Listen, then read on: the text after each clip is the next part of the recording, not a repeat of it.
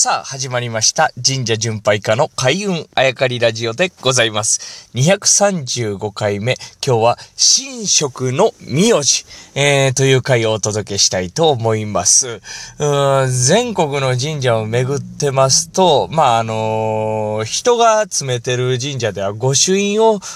受けるんですね、僕ね。えー、で、まあ、いないところ、人がいないところっていうのは、まあ、参拝をして、えー、建物の形見たりね、まあ、まあその社門という神社にある、えー、マークですね。そういうのを調べたりとか、あいろんなことをして、まあ、そのまま、あ神社を離れるんですけど、神職の方いらっしゃったりとかですね、まあ、お家なんかがありますと、うん、必ずお声掛けをしてですね、で、まあ、えー、直接お話を聞くこともあるんですけれども、さらに、まあ、御朱印というのを必ず、うん、受けられるときはあ、受けるようにしているわけでございます。でね、こう、じゃあ御朱印帳お持ちですかっていう、あの、聞かれるんで、はい、持ってますって言って、ここのページにお願いしますなんて出すんですけど、じゃあちょっとお待ちくださいねっていうのが大体の流れなんです。で、その待ってる時に何をするかっていうことなんですけど、大きい神社やと社務所とかね、あと頒布所とかね、需要所とかってお守り、あの、出してたりとかあ、いろんなことありますけど、割とこう、地方とかですね、まあ東京の都心にも結構ありますけど、あの、家ね、あの、一つのお家が、あその神社を守ってらっしゃるという感じ。だから大勢で詰めてるんじゃなくて、もう境内にお家があったり、その境内のすぐ隣があ神社見てらっしゃる方のお家ね。まあ、神職の方たちの本当のお家だったりするわけですよ。で、その玄関で、えー、御朱印帳を出して待ってる時っていうのも結構地方なんかはあるんですけど、その時、やっぱり気になるのが、神社巡拝家はここを見るというところがありまして、気になるのは、神職の方というか、そのお家の表札なんですよね。名字。名字がすごく気になるんですね。やっぱこれ、あの、毎回ちゃんと見とかないとすごい、えー、ことに気がついたり、見落としたりとかしますからね。えー、なぜかというと、さっきその、この御朱印を、あの、受けられますかと来る前にですね、その神社の看板とか、あの、歴史の看板とかを見てて、えー、誰々がこうこうこうで、で、この神様がこうこうこうでみたいなんとか、武将の名前とかたまに出てきたりとかですね、歴史上の誰々がって出てきたりとかするんですけど、それちらっと見てるわけですよ。んで、あ、あそこのお家、えー、神社のお家かなと思って行ってご朱印受けられますか？って言って、ほんで書いてもらってる時にパッと表札見ると、さっきの看板に出てた名前とかがそこの表札と一緒やったりとかするんですよね。えー、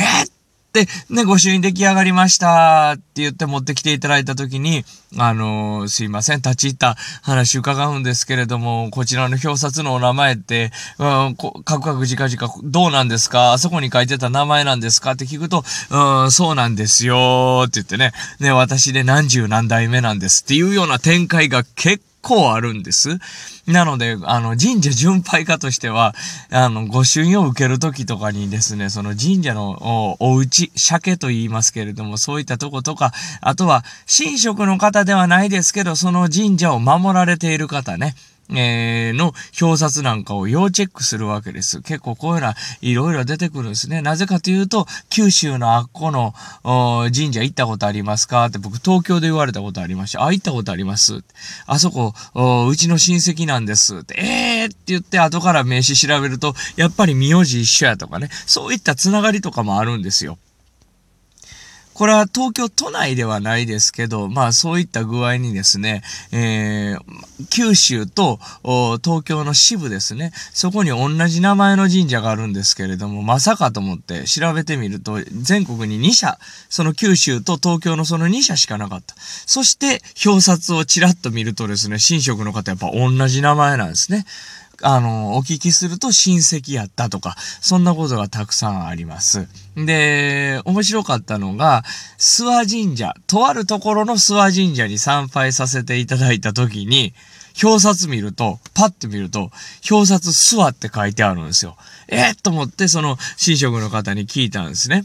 あの、神社守られてる方に聞いたんです。この諏訪ってどういうことなんですかって聞いたら、はい、私たちのご先祖様がですね、長野の諏訪、あ諏訪大社からご神体を、あの、神様を分けてもらって、で、その分けてもらって宿したご神体を背中の氷に背負ってですね、ここまで来て、で、新しく神社を建てて、それが今この諏訪神社なんですっていう話なんです。で、パッて見たら、なん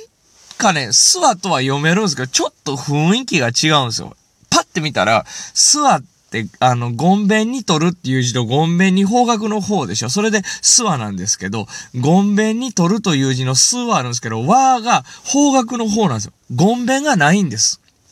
で、神職の方に、なんでこれ、ごんべんないんですか？って聞いたら、一応ですね、名字がなかったんだけれども、諏訪大社のその神様を分けてもらって運んできたということで、諏訪から来たということで、諏訪を名乗ろうということになったんですって、新しい土地で。しかし、神様と同じ名字、えー、字やったら、あの、ちょっとお、あの、おこがましいと、自分たちが。なので、せめてということで、人は諏訪諏訪って呼んでくれるって、あの、諏訪から来たからね、諏訪の人ということで、人は呼んでくれるんだけれども、せめて字だけは変えようということで、あの、二つ目の、字のゴンベンを取って方角の方だけにしたんです。なので、えー、うちだけ、全国でもうちだけ、すは、あの、和が方角の方なんですというお話を伺ったこともありましたね。だからこういう風にですね、あの、社務所というか、まあ、神社守ってらっしゃる方たちのお家の表札、まあまあ、なんかそんなね、じろじろ見るわけじゃないですけど、まあそこを見てですね、そこから広がる神社の歴史とか、えー、知ることができる人との会話なんていうののもたくさんあるんですね。